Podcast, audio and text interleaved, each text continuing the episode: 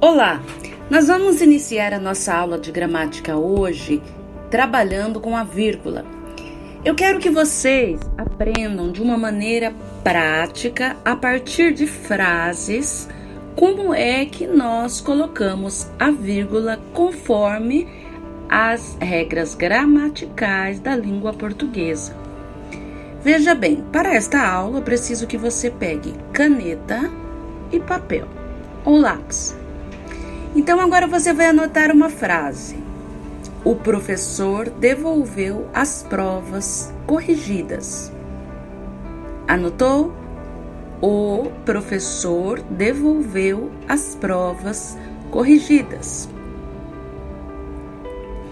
Agora anota outra frase bem parecida. O professor, durante a aula, devolveu em silêncio as, as provas corrigidas. Repetindo, o professor, durante a aula, devolveu em silêncio as provas corrigidas. Veja bem, no primeiro caso, nós temos é, uma frase em ordem direta.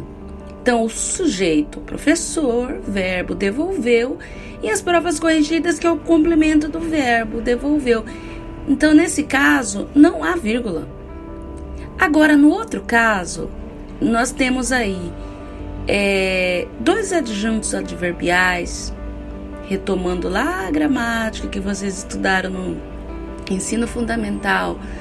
Você tem um adjunto adverbial duas, duas vezes, que é durante a aula e em silêncio. Eles geralmente deveriam estar no final da frase ali.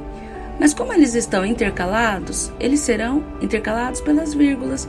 Então o professor, vírgula, durante a aula, vírgula, devolveu, vírgula, em silêncio, vírgula, as provas corrigidas. Então, quando você vê justamente essas intercalações, termos que estão fora da ordem, geralmente ele vai ser separado por vírgula. Agora nós temos aqui um termo muito interessante, que é o aposto. Anota essa frase: Cuiabá, cidade calorosa, está linda hoje. Cuiabá, cidade calorosa, está linda hoje. Esse termo cidade calorosa vai entre vírgulas, porque é um aposto, ele está explicando Cuiabá, ele está fazendo uma menção à cidade. Então ali nós temos um aposto. Agora nota essa frase: Marcos, estamos à sua espera. Tem ou não tem vírgula? Hum, você se questiona, né? Muita gente confunde nesse caso porque pensa que Marcos é o sujeito. Na verdade, aí nós temos um vocativo. E a vírgula ela vai servir para isolar esse vocativo. Então nós teremos Marcos vírgula, estamos à sua espera. Marcos, ele vai estar isolado, esse termo vocativo. O sujeito é oculto porque será nós estamos à sua espera. Entenderam? Algumas expressões é, também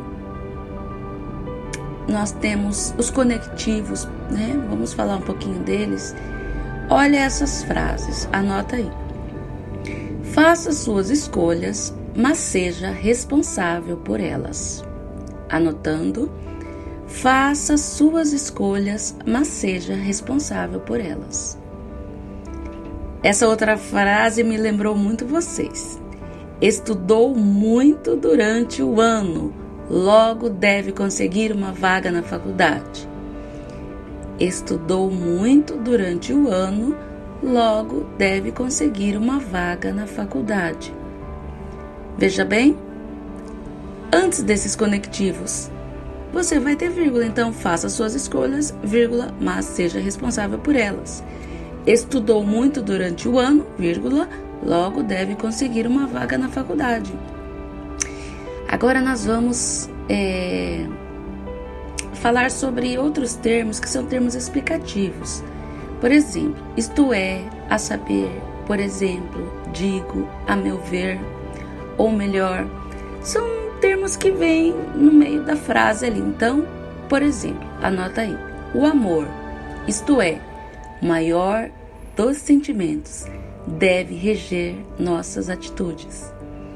Então, mais uma vez, para vocês anotarem: o amor, isto é, o maior de todos os sentimentos, deve reger nossas atitudes.